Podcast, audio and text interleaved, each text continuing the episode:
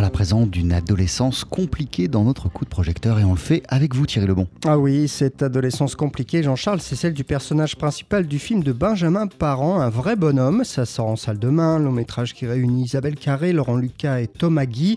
Alors c'est l'histoire d'un lycéen timide qui va petit à petit prendre confiance en lui grâce au soutien de son grand frère, mais cette relation qui paraît très étrange cache en fait un lourd secret de famille, un deuil dont nous parle Benjamin Parent. C'est à la fois le deuil de l'être aimé, également aussi euh, le deuil de certains fantasmes, de certains idéaux, d'une certaine masculinité, faire le deuil de la personne qu'on ne sera pas ce qui n'est pas forcément évident. Et aussi, l'autre thème, finalement, c'est la famille, la, structure familiale, parce que ce que je trouve intéressant euh, avec les, jeunes, notamment donc avec les ados, c'est qu'on a deux vies, en fait. On a une vie à la maison, et euh, on a une vie au collège ou au lycée qui est une autre vie, avec d'autres codes.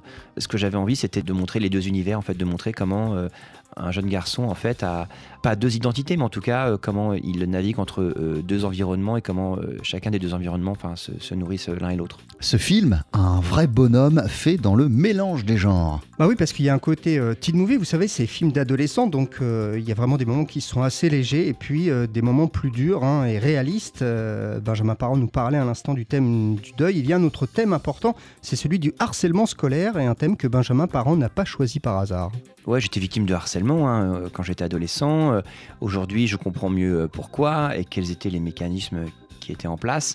Et c'est vrai qu'en fait, je pense que le harcèlement scolaire a, toujours existé en fait. Simplement, on ne mettait pas un, nom dessus. Et souvent, le harcèlement euh, parmi les garçons, c'est souvent lié justement au fait que on harcèle, on harasse l'autre pour exister en tant que groupe. Et ce que je trouve particulièrement intéressant avec les jeunes, c'est que on essaie à la fois d'être un individu unique, d'être différent, et en même temps, on va appartenir au groupe et se noyer dans un groupe, parfois même une meute. Et c'est pas évident de réussir à, rester euh, soi-même et ne pas se, comment dire, euh, s'abaisser ou en tout cas euh, ne pas se conformer au groupe. Il n'est pas question que de deuil, de harcèlement scolaire ou d'une famille meurtrie dans le film, Thierry. Bah oui, il y a quand même d'autres thèmes qui, encore une fois, sont un peu plus légers, puisqu'il est question d'amitié, d'amour d'adolescents. Donc on parlait de ces thèmes sombres. Il y a aussi un autre thème plus optimiste, j'ai envie de dire, c'est celui de l'espoir.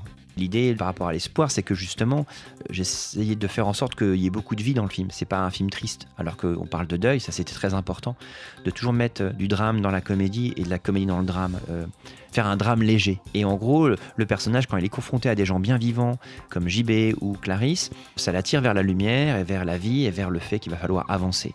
Et euh, notamment JB, qui est un jeune homme très équilibré, qui se pose pas la question de savoir à quoi il ressemble, ce que les gens pensent de lui, s'en fiche.